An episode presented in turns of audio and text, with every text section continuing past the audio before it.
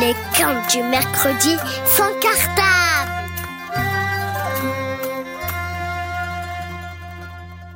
Salam, c'est Moustalargo. Pour ce mercredi sans cartable, laisse-moi te raconter l'histoire incroyable d'une princesse. Alors cette princesse, elle était belle. Elle avait des très longs et très beaux cheveux tout roux. Et quant à sa peau, eh ben, elle était blanche, blanche comme le lait si bien que pour se moquer d'elle, ses amis l'appelaient Cappuccino.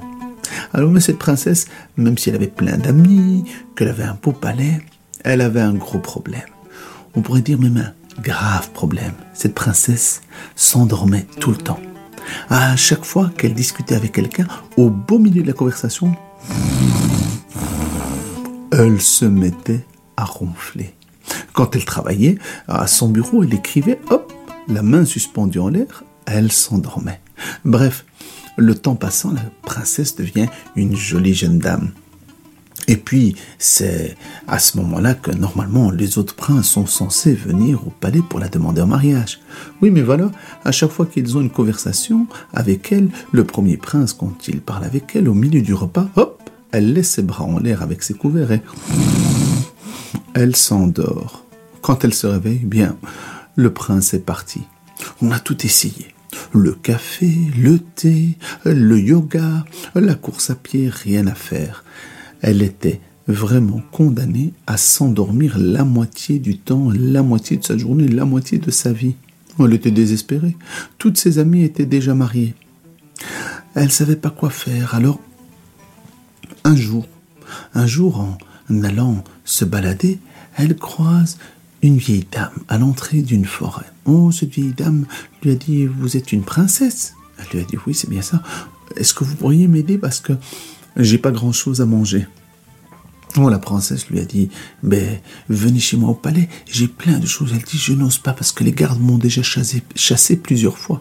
Elle a dit, alors attendez-moi là, je reviens. Mais la princesse, entre-temps, elle s'est endormie.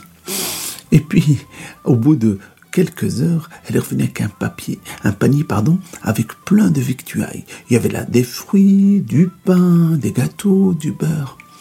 Et elle a raconté toute son histoire à la vieille dame. Elle dit, ah, je comprends.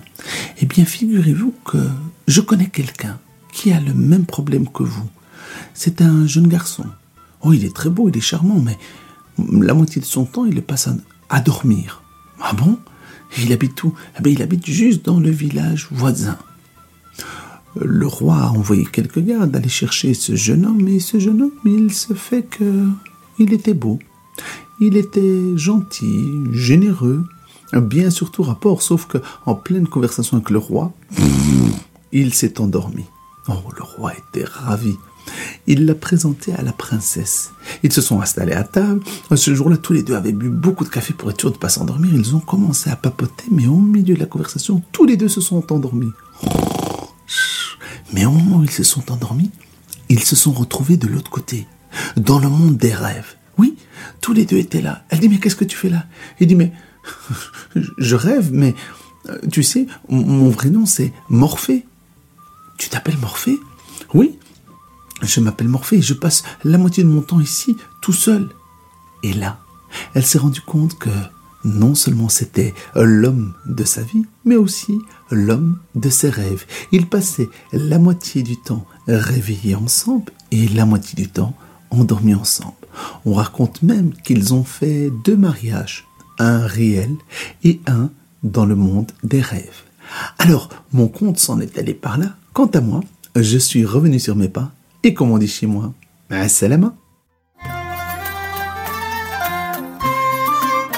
Les camps du mercredi sans carton.